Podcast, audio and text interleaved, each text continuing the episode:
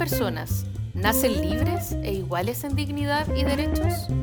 El espacio que existe entre la declaración y la realidad y los caminos para acortarlo son lo que hace andar a los pueblos y lo que anima nuestras conversaciones.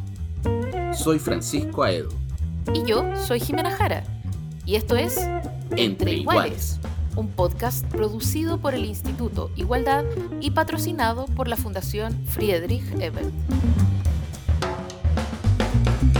Bienvenidos a este podcast entre iguales, em, en un momento bien particular, un momento con, mucha encuesta, con mucha política, con, mucha, con muchas dudas, con mucho disturbio, yo diría, a nivel político, a nivel social, eh, con grandes problemas desde el punto de vista sanitario también. Em, así que yo creo que es un buen momento para también, de alguna manera, tratar de frenar. Eh, algo que, que, da la sensación de repente que está absolutamente disparado, que en ningún momento podemos parar a, sentarnos a reflexionar. No sé qué es lo que piensas tú, Jimena, pero da la sensación que faltan esos espacios, faltan esos espacios precisamente para poder pensar y ver qué es lo que tenemos que mirar más allá de lo que es nuestro eh, absoluto inmediato. Sí, yo sé que este no es el espacio para hacer eh, confidencias probablemente, eh, pero a nivel personal quiero compartir algo que a lo mejor a ti también te pasa, y es que estoy como agotada. Eh, la conversación política me tiene agotada, no agotada porque no me interese, sino porque por un lado es una conversación cargada, como con harta animosidad, como en cualquier momento relevante en el que se tienen que tomar decisiones relevantes, pero por otro lado estoy llena de incertidumbres, ¿no? Entonces, eh, a, ratos uno cae un poco en el pesimismo y estoy hablando mucho más eh, allá de mi pequeña parcela política, digamos, Partido Socialista, que es donde yo milito entusiastamente y a veces no tan entusiastamente, eh, pero creo que, básicamente estoy llena de preguntas respecto de cuál va a ser el derrotero de la democracia, de si más participación resuelve los problemas, eh, de cómo las mayorías pueden hacerse valer como mayoría, eh, a, la vez que no comerse eh, a las minorías, no sé. Entonces me pasa que estoy en, yo mm. en un momento de mucha incertidumbre y cuando uno tiene momentos de gran incertidumbre, o va al terapeuta o habla con los filósofos que saben. Así que a lo mejor esta es la instancia para eh, conversar con uno quizás de los más importantes filósofos políticos de, habla hispana, eh, que es lo que vamos a hacer en nuestra gala de Entre Iguales. Bueno, y para conversar respecto de estos temas, estamos en este momento con Daniel Linerarity, uno de los filósofos intelectuales europeos quizás más relevantes de la actualidad. Él es catedrático de filosofía política, investigador Iker Vázquez en la Universidad del País Vasco, director del Instituto de Gobernanza Democrática y es autor, entre otros libros, de la, democracia del conocimiento, La sociedad invisible, Ética de la hospitalidad, Política para perplejos, La política en tiempo de indignación, Pandemocracia, entre otros, insisto, entre otros. Y por supuesto, es ensayista y es columnista en distintas partes, entre ellos destacando, yo diría, el, país de España. Bienvenido, Daniel. Gracias por estar en Entre Iguales, podcast del Instituto de Igualdad y que cuenta con el apoyo de la Fundación Friedrich Hebert. Y la primera pregunta que te quería hacer es un poco acerca de un concepto que tú has, planteado muchas veces, que es el tema del desconocimiento. Una sociedad del riesgo exige de alguna manera una cultura del riesgo. Todo esto en relación con el hecho que la sociedad actual, así como debe preocuparse de una crisis pandémica terrible, tiene otro desafío que también es el de gestionar el conocimiento. También fijar entre sus prioridades gestionar el desconocimiento, la incertidumbre respecto a lo que viene, eso que aterra a mucha gente. Se acabó de alguna manera el mundo de la certeza. Y en ese sentido la pregunta es, ¿qué rol a tu juicio cabe para las organizaciones políticas, sean partidos políticos, coaliciones, movimientos, también para los independientes, en este tipo de gestión, una gestión del desconocimiento, como tú has mencionado hace algún tiempo? Bueno, yo, yo diría que, esta cuestión que puede parecer muy abstracta, en, última instancia se traduce en algo muy elemental, que es, tenemos que aprender. Seguramente en otras épocas de la historia lo que teníamos que hacer era aplicar lo, ya conocido, lo, transmitido, eh, el pack ideológico que uno tenía a disposición. Estamos entrando, a mi juicio, en una época histórica con tal cúmulo de cambios, eh, de crisis, de fenómenos disruptivos, que el gran imperativo para las personas, para las organizaciones, para las fundaciones, los partidos, es aprender. Hay que, hay que eh, elaborar, sofisticar una serie de disposiciones personales y colectivas que nos ayuden a aprender en lugar de tratar de tener razón, eh, simplemente competir o dar lecciones. El, gran imperativo es que, seamos capaces de, aprender y, creo que esto, en el caso más concreto de las organizaciones políticas, se traduce en mejorar la capacidad estratégica. Eh, las organizaciones políticas están diseñadas para competir, para la pelea, y, dedican muy poco esfuerzo a eh, pensar estratégicamente y, por tanto, a tener un horizonte de, reflexión, de pensamiento y de acción que vaya un poco más allá del cortoplacismo en en el que estamos sometidos. Daniel, eh, mira, uno tiende a pensar siempre, eh, quizás es una, es una tendencia universal, que aquello que ocurre en su país es lo, que, es lo más particular que puede existir. Eh, y finalmente lo que aún, la, la constatación que uno hace leyendo tus libros es que no es un fenómeno tan único y que tiene a la vez otras manifestaciones similares en otras geografías, ¿no? y que esta perplejidad con la democracia, el fenómeno de la indignación, eh, la poca las crisis de confianza en los partidos políticos son cosas que están ocurriendo en todo el mundo y que tienen como corolario, además en un contexto súper eh, digitalizado y de mucha visibilidad, como dice Pancho, la, o, lo que uno percibe como la imposibilidad de la estabilidad, ¿no? E, esta nueva idea de la incertidumbre permanente. Y en ese contexto de incertidumbre permanente, nosotros en Chile estamos viviendo un momento especialmente incierto, ¿no? Un momento eh, en el que la crisis de confianza eh, hace agua por los cuatro costados y eso eh, de alguna manera se, traduce en, tiene una salida política, democrática en el caso, afortunadamente para Chile, en una nueva constitución que permite que sin salir, sin salir como en otros lados de la institucionalidad, se busque un camino para resolver los problemas que hoy día tiene, o algunos de los problemas que tiene nuestra democracia en términos de legitimidad, de confianza, de, confianza, de participación o de, extrema, de extremo eh, elitismo. ¿no? Eh, en ese contexto, entendiendo que el populismo es algo que siempre surge en momentos de fuerte, de fuerte antipolitismo, antipolitización eh, o de gran desconfianza, muchas voces, especialmente de partidos tradicionales, acusan eh, populismo en, manifestaciones que no necesariamente lo son y que buscan, son voces que buscan irrumpir en la conversación democrática, eh, obviamente forzando y, instalando unas nuevas lógicas y buscando, pugnando por instalar también otros haceres, ¿no? Entonces, aquí la, pregunta es, eh, ¿cómo distinguimos aquello que es genuinamente populismo de aquello que es eh, una irrupción un poco forzosa también de algunas voces y que busca que entran en conflicto con la, con la institucionalidad eh, actual, pero que eh, son una oportunidad de renovar elencos y de renovar la misma institucionalidad democrática sin romperla. Hay, hay muchas cosas en, tu pregunta, Ximena, a ver si soy capaz de decir algo acerca de todas. ¿no? En primer lugar, yo siempre he dicho eh, que, a diferencia de algunos colegas que hacen política comparada, yo hago política sin comparar. Es decir, es una broma para decir que los que nos dedicamos a la teoría, a la filosofía política, lógicamente buscamos un nivel de abstracción que hace que al final casi todos los países se parezcan y casi todos los escenarios sean similares. Seguramente si hubierais entrevistado a compañeros míos que se dedican a política comparada, regional, institucional, eh, te dirían que la situación de Chile no tiene nada que ver con la de España.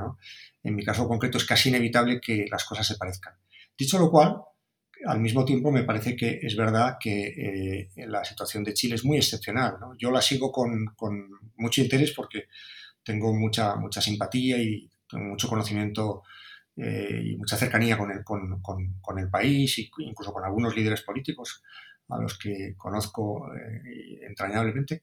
Eh, y eso me, lleva a, una reflexión que es, eh, en el caso constituyente de Chile se da una circunstancia muy peculiar, que tú lo apuntabas, ¿no? que es que hay un momento de, disolución enorme, que es un momento constituyente, que no ha roto la institucionalidad, ¿no? lo cual es un poco raro porque eh, si pensamos, por ejemplo, en, nuestro caso concreto, cómo se sale del franquismo, claro que se hubo una, la, la, discusión era reforma o ruptura, ¿no?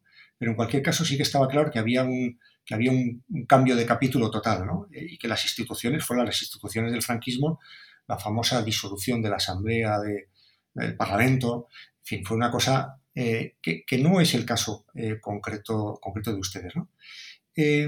bien, me parece que la política tiene, tiene que combinar dos, dos, cosas que se llevan mal, ¿no? pero que hay que equilibrar necesariamente, que yo lo suelo llamar eh, el momento de desorden y el momento de institucionalización. Eh, tiene que haber momentos de desorden, tiene que haber momentos de ruptura del tablero, de cuestionamiento incluso de cosas muy acendradas y habituales y acostumbradas, eh, por menos de interrogación. ¿Y por qué? ¿Por qué esto? ¿Por qué somos un país de este estilo? ¿Por qué esta institucionalidad y por qué no otra? Eso, si no va luego seguido de un trabajo para dotar a eso de estabilidad, de institucionalidad, suele quedar en un ruido que no va a ninguna parte. Eh, es tan malo sería una institucionalidad que no tuviera momentos constituyentes y por tanto momentos de desorden, momentos de desequilibrio, como un momento de desequilibrio que luego no llevara a una institucionalidad.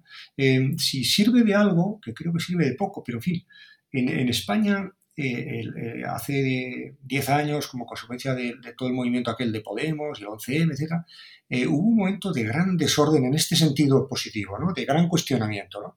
Incluso aparecieron dos partidos políticos, uno a la izquierda y otro a la derecha.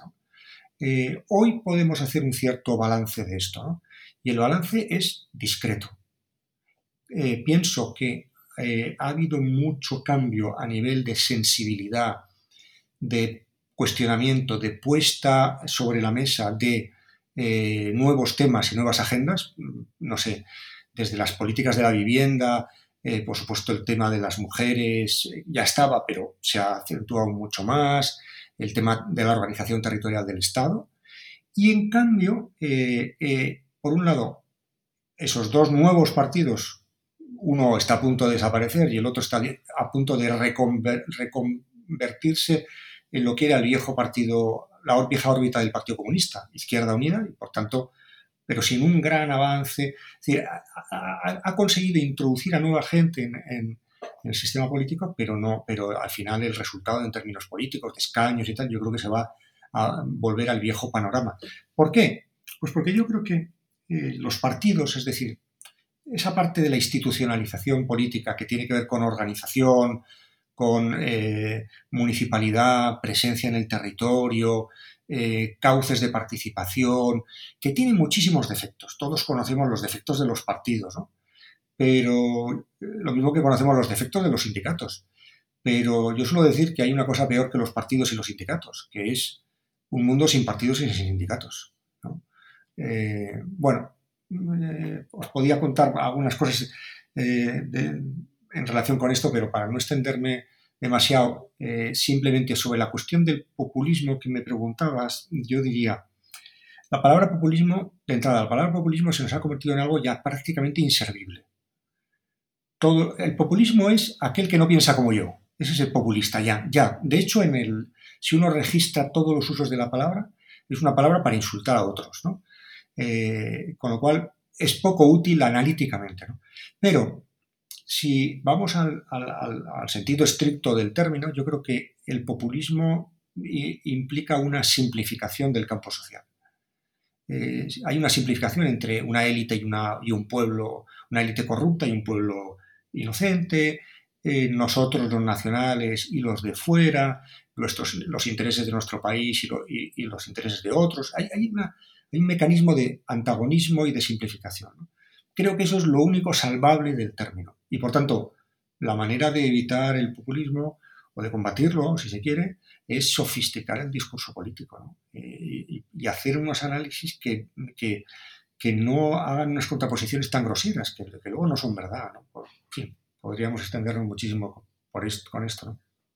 Daniel, yo en ese sentido, y, precisamente hablando del tema de la sofisticación, digamos, de la política y de la democracia, de alguna manera, quiero volver brevemente por el tema del proceso constituyente. Tú tienes un diagnóstico siempre de, la crisis que ocurre hoy día en las democracias y me gustaría preguntarte en ese sentido. Hoy día Chile está en este proceso constituyente, de la convención constituyente que tú has mencionado, una experiencia muy nueva, paritaria, con inclusión de pueblos originarios, donde además en su composición tuvimos una fuerte y quizás sorprendente presencia, para muchos, no para todos, del mundo independiente, una baja también de ciertos partidos tradicionales, como sobre todo de la derecha y del centro. Y entonces en ese sentido te quería preguntar, a propósito del tema de la sofisticación, si es que en este contexto tú crees que este proceso constituyente podría ayudar a resignificar y revalorar la democracia o lo ves también, porque hay mucha gente que lo ha, estado, ha salido a plantearlo, como un riesgo de agudizar la crisis que podría estar pasando hoy día la democracia? Más bien tiendo a pensar lo primero, tiendo a pensar que de entrada abrir eh, cuestionamientos, dar paso a gente nueva, eh, eh, politizar ciertas cuestiones que estaban demasiado protegidas por la institucionalidad, es bueno. Hace que nueva gente se interese, gente independiente, gente joven, eh, yo lo he visto en, Chile desde que estoy yendo a, ese país, cómo se incorpora al debate público gente nueva. Ahora bien, mm, vuelvo a lo que decía eh, al inicio. Eh, para que eso dé lugar a una transformación constitucional, no solo constituyente, sino también constitucional, tiene que haber un trabajo más, más continuado que la mera irrupción de, de, la gente. Y creo que esto es una cuestión que no tiene una solución fácil, ¿no? porque la política no se puede hacer solo con gente profesional. Eh, los profesionales de la política tienen defectos que conocemos todos, ¿no? pero la política no se puede hacer sin gente profesional. Y, los, la, política en una sociedad democrática es una política en la cual la distinción entre profesionales y amateurs es una distinción fluida, porque eh, ¿quién, quién es el experto en política? Donde las personas tenemos el mismo derecho de voto, etcétera, y de expresión, ¿no? no por tanto, esa frontera es una frontera siempre cuestionada y porosa, ¿no? Pero creo que todos entendemos también que, hace falta una cierta profesionalización de la política.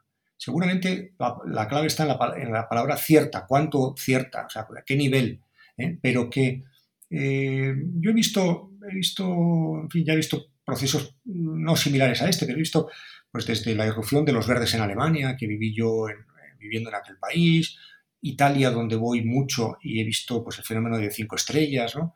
Voy todos los meses porque soy profesor ahí en, Florencia, en el Instituto Europeo, eh, he visto siempre el mismo, el mismo asunto, he visto siempre la generación de expectativas, la entrada de nueva gente y de ilusiones en el campo político, seguida siempre de la decepción.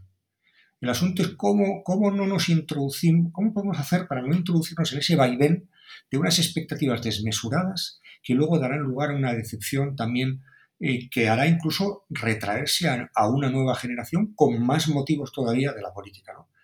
Pienso que esto tiene que ver con, la gestión de las expectativas y, yo lo veo desde fuera en Chile. Yo creo que estáis en un momento que tiene que ser a la vez ilusionante, pero en, el cual hay que, hay que gestionar las expectativas, porque luego hay que negociar entre gente diferente, con intereses diferentes. Si en Chile ha habido una eh, constitucionalidad deficiente desde mi punto de vista hasta ahora, supongo que es porque había fuerzas muy poderosas eh, que trabajaban en su favor, ¿no? Esas fuerzas no van a desaparecer del país, ¿no? Y, se abrirá un proceso de negociación que, si es exitoso, como todo proceso de negociación, eh, decepcionará a todos. Si detrás de un proceso de negociación hay alguien que está muy contento y hay alguien que está muy decepcionado, eso es señal de que eh, no, se ha, no se ha conseguido una estabilidad, una transacción duradera, sino que hemos entrado en una esfera simplemente de alternancia política. Y un proceso constituyente no es un proceso de alternancia política, es un proceso eh, que está llamado a durar. justamente a propósito de esta idea que tú dices de, gestionar eh, las expectativas, eh, en un momento súper lleno de ilusiones, como es el que hay en Chile, eh, quizá pensaba em, en tu libro Política para Indignados o la política de los indignados, una de las cosas que me pareció más contraintuitiva quizá es la idea de que de que la crisis de la política no necesariamente es la,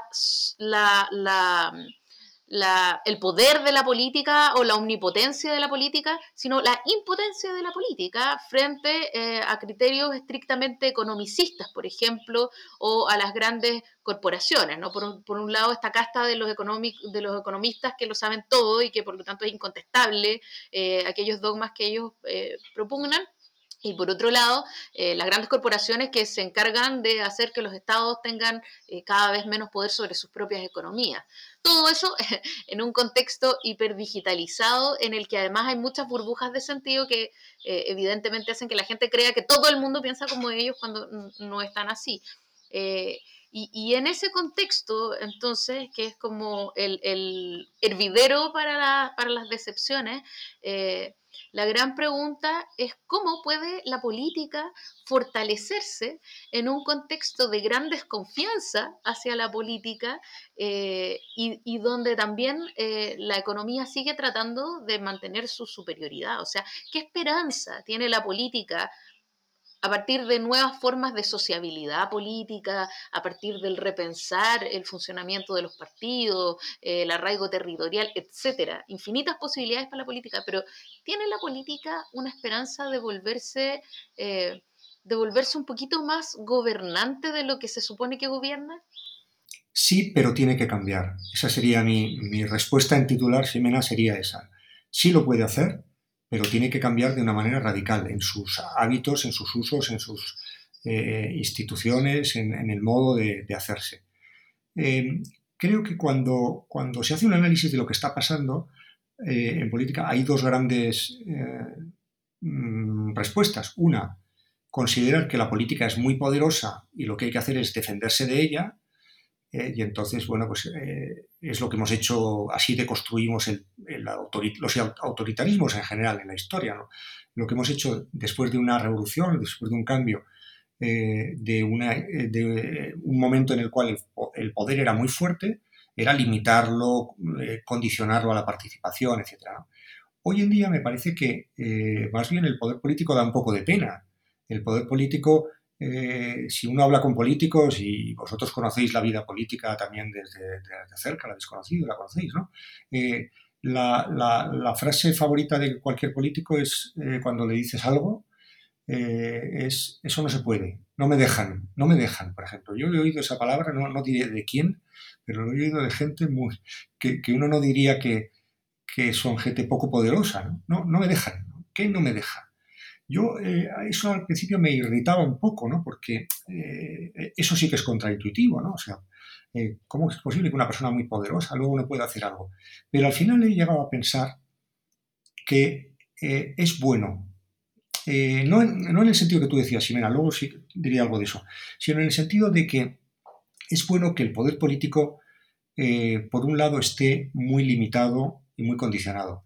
el ejemplo que, quizás más palmario y de, además de, un acontecimiento reciente, es lo que ha pasado en Estados Unidos.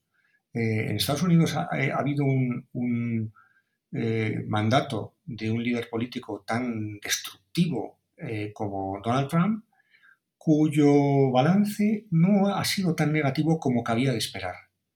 ¿Por qué? Porque las instituciones han limitado mucho su poder. Yo viví el primer año de, de Trump, además en Washington concretamente. Y, recuerdo el pavor que había, yo estaba en Georgetown, ahí en la universidad, que es una universidad demócrata, digamos, ¿no? Eh, como casi todas, pero es muy especialmente, y, la, angustia, el miedo que se tenía que Trump hiciera eh, alguna barbaridad, ¿no? Eh, ¿Qué es lo que vimos? Vimos que la propia organización, la propia estructura institucional y la propia sociedad limitan muchísimo eh, enseguida los militares le dijeron que no se jugaba con Corea del Norte. Eh, el, deseo de Trump de echar a los Dreamers, a los, a los jóvenes emigrantes sin familia, tuvo una contestación enorme, una movilización muy fuerte por parte de la sociedad y no lo pudo hacer, no completó el, muro de, México, por supuesto no consiguió que lo pagaran los mexicanos, que era lo que quería, ¿no? Es decir, que al final hay ciertas, o sea, construir instituciones es construir culturas, eh, protocolos, modos de gobierno que resistan el paso de los malos gobernantes. Ya sé que esto es muy poco ambicioso y alguien podría decir, bueno, es que en Chile no estamos para eso, estamos para otra cosa. Bueno, yo, perdonadme que sea un poco, en ese sentido, un poco escéptico, y diga, construir un sistema político pensando que puede llegar cualquiera y que si llega cualquiera, incluso alguien absolutamente indeseable, peor que Trump, eh, el destrozo que haga sea limitado. Esto es una visión un poco minimalista de la política, lo reconozco, ¿no? Pero, pero creo que es realista, creo que realista, ¿no? Eh, ponerse siempre, vamos a diseñar una institución, por ejemplo, ahora nosotros somos mayoría, imaginémonos que somos mayoría y diseñamos la Constitución de Chile. Pensemos la Constitución, hagámosla pensando que es posible que un día seamos minoría. ¿Y cómo queremos que nos traten? ¿Eh? Vamos a tratar a las actuales minorías como queremos que nos traten a nosotros en el caso eventual de que estuviéramos en esa. Yo creo que esto forma parte de la inteligencia de, la, de lo que Lindblom llamaba la inteligencia de la democracia. Eh, conseguir que el poder esté limitado. Bueno, sé que no me has preguntado esto, Ximena, eh, me he ido por las ramas. Tú me preguntabas más bien lo contrario eh, y no me voy a escapar. ¿eh? me preguntabas, bueno, bien, pero es verdad que hay corporaciones, hay una globalización, hay una interdependencia que hace que, que a veces el poder desesperadamente es mm, incapaz de, hacerse valer. Bueno, yo creo que la única solución de eso, mm, conecto con lo que decía al principio, es un poder más dispuesto a aprender de lo que lo está. Es decir, eh, si, entendemos la política como un lugar de control de la sociedad, de control de los mercados, eh, de soberanía, nos vamos a equivocar, nos vamos a estrellar. La política es un lugar de negociación, es un lugar de transacción. Eh, incluso los mercados tienen que ser regulados, pero no controlados. las universidades tienen que ser reguladas, pero no se pueden controlar. El sistema sanitario tiene sus propias reglas. O sea, eh, un, gran, un gran científico como Maturana, chileno, eh, cuando trabajaba con Luhmann, eh, hablaba de esto, de la autoorganización de la sociedad. La sociedad se autoorganiza en subsistemas sociales. Pensar que desde el poder político se puede limitar uno a, emitir órdenes que, que los demás, universitarios, actores económicos, otros países, sociedad civil, vamos a seguir dócilmente es equivocarse. Hay que entrar en una lógica una lógica de escucha, eh, por supuesto, liderazgo también, no, digo que no tenga que dar liderazgo, pero eh, esa, idea de vertical del poder, de hacerse valer, de imponerse, me parece que es incompatible con, una sociedad como la chilena, como las nuestras, que es una sociedad muy autoorganizada, con un nivel de autoorganización, de desconfianza sobre la política, que no se puede superar con órdenes. Daniel, eh, te quería preguntar, quería, tú dijiste que había estado muy minimalista en la anterior, entonces te quiero poner maximalista, o, o, mejor dicho, desde el punto de vista de los sueños. Te quería preguntar desde el punto de vista de la izquierda, o por las izquierdas. Em, yo creo que alguna vez te escuché en una conversación que tuvimos que hay una parte de ellas que cree que, que, que mientras peor es mejor, que el cambio social se favorece como con mucha tensión eh, pero en ese sentido, me gustaría preguntarte cuánta atención aguanta la, actual forma de hacer política y de hacer sociedad. Porque las derechas en el mundo parecen siempre estar como mucho más preparadas para hacer la contención de lo que ocurre, mientras las izquierdas tienden a tomarse más tiempo, más reflexión, más autoflagelación también. Y surge además la, la duda si es que han entendido de alguna manera que la transformación del mundo es mucho más compleja de lo que uno podría pensar. No sé qué opinas tú respecto a eso. Creo que la, gran diferencia de cultura política no ideológica, sino de cultura, de, talante, de, estilo, entre la, entre la derecha y la izquierda, entre las derechas y las izquierdas, es que las derechas aprenden muy rápido ante los fracasos. Eh, cuando hay un fracaso, la derecha generalmente, generalmente suele reaccionar con bastante rapidez. Seguramente eso tiene que ver con que el tipo de dirigente de las derechas suele ser un dirigente formado en escuelas de negocios, eh, que viene del mundo de la empresa y por tanto está acostumbrado a que eh, las cosas le vayan mal y rectifica y aprende con gran facilidad. En el ámbito de la izquierda en general, y lo, puedo decir también pensando en, otros países, en Italia, en Alemania, que puedo además de España y Chile, generalmente las izquierdas se nutren con politólogos, sociólogos, eh, filósofos y otra gente de mal vivir, que somos personas que generalmente cuando tenemos una decepción, iniciamos un ciclo de melancolía, de melancólica reflexión, que es muy largo, muy largo. Y para cuando ya hemos eh, completado ese ciclo, eh, la derecha ya está en otro, jugando otro partido. Eh, yo, me acuerdo, viví unos cuantos años en Francia y recuerdo muy bien que viví bajo, el mandato de Sarkozy, que esto lo ejemplifica muy bien. Sarkozy era tremendamente ágil, lo es, bueno, eh, ahora a lo mejor acaba en la cárcel por otros asuntos, pero en aquella época de, como gobernante era muy ágil. Eh, de acuerdo el enfrentamiento con Ségolène Guayal, con la socialista. Eh, una vez dijo Sarkozy una cosa que me llamó la atención. Dice, no queremos ser el, caballo de Troya de la, la globalización. Y me pareció una frase interesante. ¿Sabéis lo que hice? La metí en Google. ¿Y sabéis lo que me encontré? que era una frase pronunciada por un líder socialista un año antes. Él se la había apropiado con absoluta eh, facilidad y rapidez, ¿no? no tenía ningún problema. Yo siempre he dicho que el, defecto, el vicio de la, derecha es el cinismo y el vicio de la izquierda es la melancolía. Eh, por ejemplo, mm, un gran problema de una... Bueno, yo creo que hay dos tipos de izquierdas que hay que distinguir. una izquierda que tiende eh, podemos llamar una izquierda de la izquierda, que tiende a, con demasiada ligereza, situarse fuera del sistema, pensarse a sí misma fuera del sistema, lo cual termina dejándola fuera del sistema.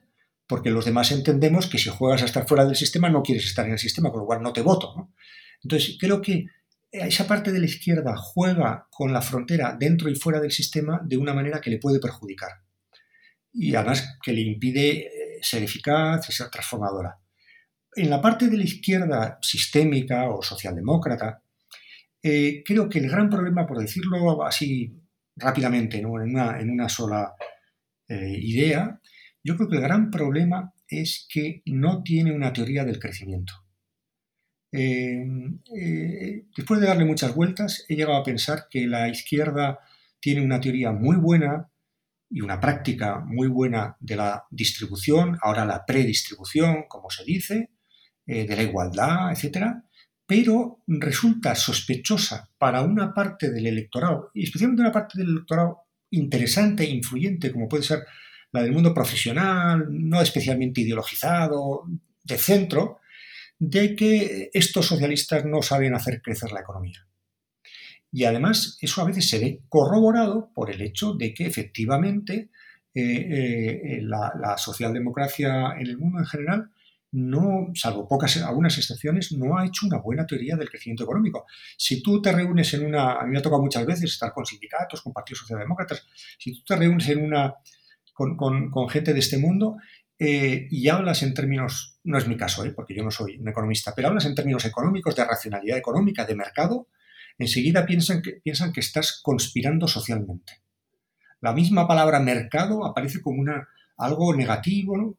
Yo, yo les explico que el mercado fue un invento de la izquierda y que las primeras críticas al mercado vinieron de la derecha reaccionaria, ¿eh? que veía en eso eh, un, instrumento de, apertura. Entonces creo que la izquierda tiene que reflexionar más sobre la realidad del mercado que tiene que ser regulada pero no controlada, que no es eh, e, esencialmente por su propia naturaleza eh, generador de desigualdad, no, no lo es. Lo es cuando está mal regulado. ¿eh? De hecho, buena parte de, los llamados mercados no son mercados, lo que son es oligopolios, ¿no? Eh, entonces la izquierda puede estar en contra de los oligopolios, pero no, de, no del mercado. Y la izquierda también, eh, en cierta parte de la izquierda también, tiende a considerar la, globalización como, tiende a verlo con un cierto recelo, ¿no? ¿Eh? Cuando la globalización, por su propia naturaleza, es un, dato y al mismo tiempo es algo positivo. El problema es que la globalización es muy desigual. Se globalizan unas cosas, se globaliza la contaminación, pero no se globalizan las vacunas, ¿no? Se globalizan eh, los mercados, pero no se globalizan los derechos, ¿no? Eh, y por tanto, creo que la izquierda haría bien en eh, tener una teoría, del mismo modo que, por ejemplo, un tema que ha sido muy, muy, para que la izquierda ha sido muy reacia, ha sido el tema de la seguridad, ¿no? Hasta que Carl Sustein hizo una teoría de la, seguridad desde la izquierda. Dijo, ¿por qué? ¿Por qué no pensar que, la izquierda puede hacer como un valor propio la seguridad? Eso sí, vamos a pensarla de acuerdo con nuestros valores, porque si no, dejaremos todo el campo de la seguridad eh, libre para la derecha. Eh, Daniel, entendiendo que, ya se nos va acabando el tiempo, pero que por supuesto voy a tomarme más tiempo del que me corresponde, eh, una pregunta como sobre las narrativas, ¿no? Eh, algo que me llama mucho la atención y de lo que dices muy ciertamente es que el debate está eh, extremadamente economizado tanto desde la izquierda como desde la derecha, ¿no? Eh, al mismo tiempo, el debate no puede estar, no, pues, entendiendo el, el, espacio que merece la economía, los mercados, las transacciones, etcétera, tiene que estar también crecientemente centrado en los procesos emocionales, en los procesos culturales, en procesos que hemos insistido en llamar blandos, pero que finalmente terminan siendo sumamente determinantes también en el, devenir de, nuestros pueblos. Eh, parte de, esta pulsión o de esta conversación, eh, creo yo, más emotiva, eh, tiene que ver con la idea de que una democracia directa, sin intermediarios, es una democracia mejor. Eh, es decir, si todos pudiéramos hacernos cargo de todas las decisiones, o al menos de un cuerpo importante de decisiones, eh, nuestra democracia sería más virtuosa, sería más democrática y sería al mismo tiempo eh, más legítima. Sin embargo, también sabemos por, por la economía de la atención que no tenemos tiempo para hacernos cargo de todos los grandes temas de los que tendríamos que hacernos cargo si es que estuviéramos en una hipotética eh, democracia directa. Entonces, te quiero preguntar si estamos más cerca eh, de la democracia directa o de la inmovilidad por perplejidad, en ese sentido. Es difícil, en el momento en el que nos encontramos, es difícil de hacer ese discurso que tú has hecho, ¿no? Es difícil que la gente te lo compre, ¿no? Porque mm, mm, prácticamente parece un lugar común que cuanto más mm, participación haya, mejor serán las decisiones, mejor serán las decisiones. Cuanto más cerca se tomen esas decisiones, serán mejores. Eh, eh, cuanto más información, cuanto más datos tengamos, más informados estaremos, ¿no? Y es algo, vuelvo a retomar una expresión que tú has utilizado antes, es algo contraintuitivo, difícil de, difícil de convencer a la gente de que muchas veces el aumento de datos y de información no te hace entender mejor las cosas, o que el hecho de que las, de que las decisiones se tomen en tu, lo más cerca posible de tu espacio local, no necesariamente es mejor. En el caso de Europa lo hemos visto, en Europa que tenemos un, un espacio multi, multinivel muy agudo, hemos visto cómo Europa ha hecho auténticas barbaridades en relación con nuestros países en la crisis económica anterior, pero en esta crisis económica nos ha puesto en el, sitio correcto, nos ha dicho, oye, ya está bien. Eh, ¿Cuánto tiempo lleváis diciendo que hay que hacer una transformación que tenga cuatro principios? ¿no? Digitalización, ecología, igualdad y cohesión. ¿Cuánto tiempo? Y, no lo hacéis. Aquí está el dinero, y aquí está el crédito, y aquí está el, apoyo. ¿no? Eh, por tanto, no es verdad que que eh, más cerca, cuanto más cerca se tomen las decisiones, sean mejores.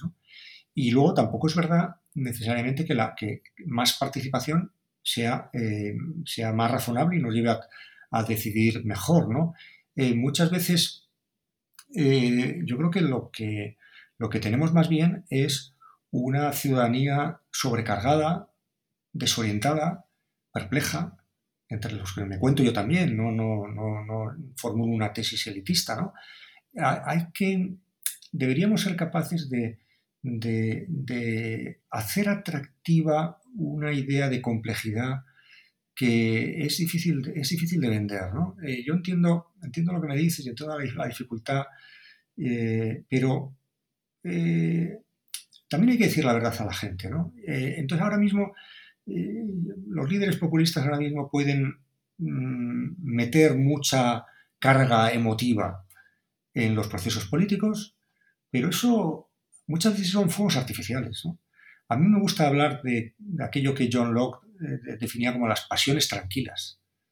Eh, cuando hablamos de emociones, generalmente cuando oímos la palabra emoción, enseguida estábamos pensando en algo pasional, épico, de dimensiones épicas, ¿no?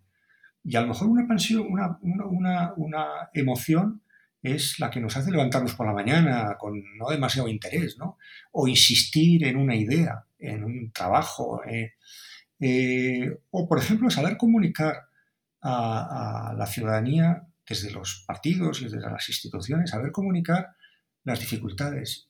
El otro día voy a poner un ejemplo que me llamó mucho la atención hace poco. Eh, bueno, voy a poner dos ejemplos. Uno, el ministro alemán de Sanidad hace un par de meses, dijo, sobre el tema de la pandemia sabemos con bastante seguridad esto, esto y esto. Y desconocemos esto, esto y esto. A mí aquello me parece que genera más confianza en la gente que unos líderes políticos diciendo que, o dando a entender que saben más de lo que saben. El, otro, el otro ejemplo que me ha venido ahora a la cabeza por hablar de un ministro de Sanidad es que un, el, ministro de Sanidad de Austria hace un poco más de tiempo dimitió porque se sentía incapaz y estaba agotado de la tarea.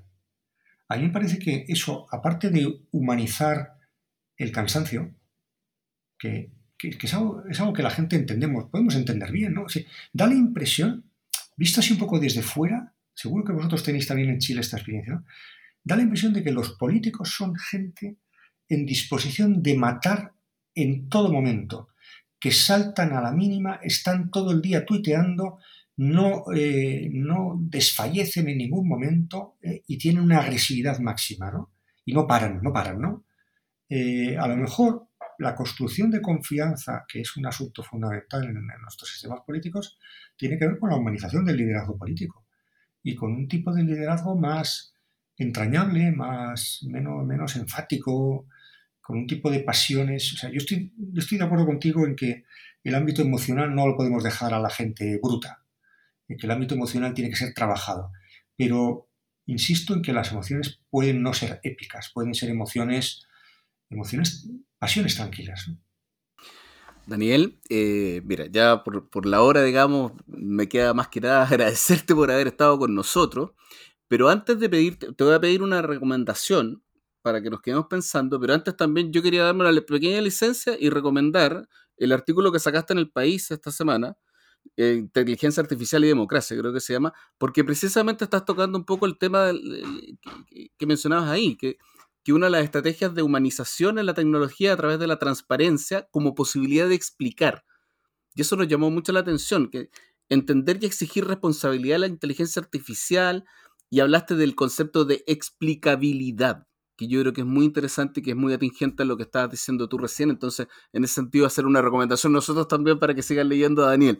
Pero ahora te queríamos pedir, para cerrar, si es que nos puedes dar alguna recomendación, película, serie, libro, artículo, o de repente también para, para tu tiempo libre. ¿eh? Muy bien, yo estaría horas, solo hay algo mejor que hablar con vosotros a través de, de la pantalla, que es a ver, estar allí, físicamente y poder estar hablando con vosotros ya, ya llegará, ya, ya volveré. Iba a ir a Chile cuando estalló la pandemia, iba a ir a Valparaíso y, todo se me vino al traste espero poder volver a, ese país que tanto quiero.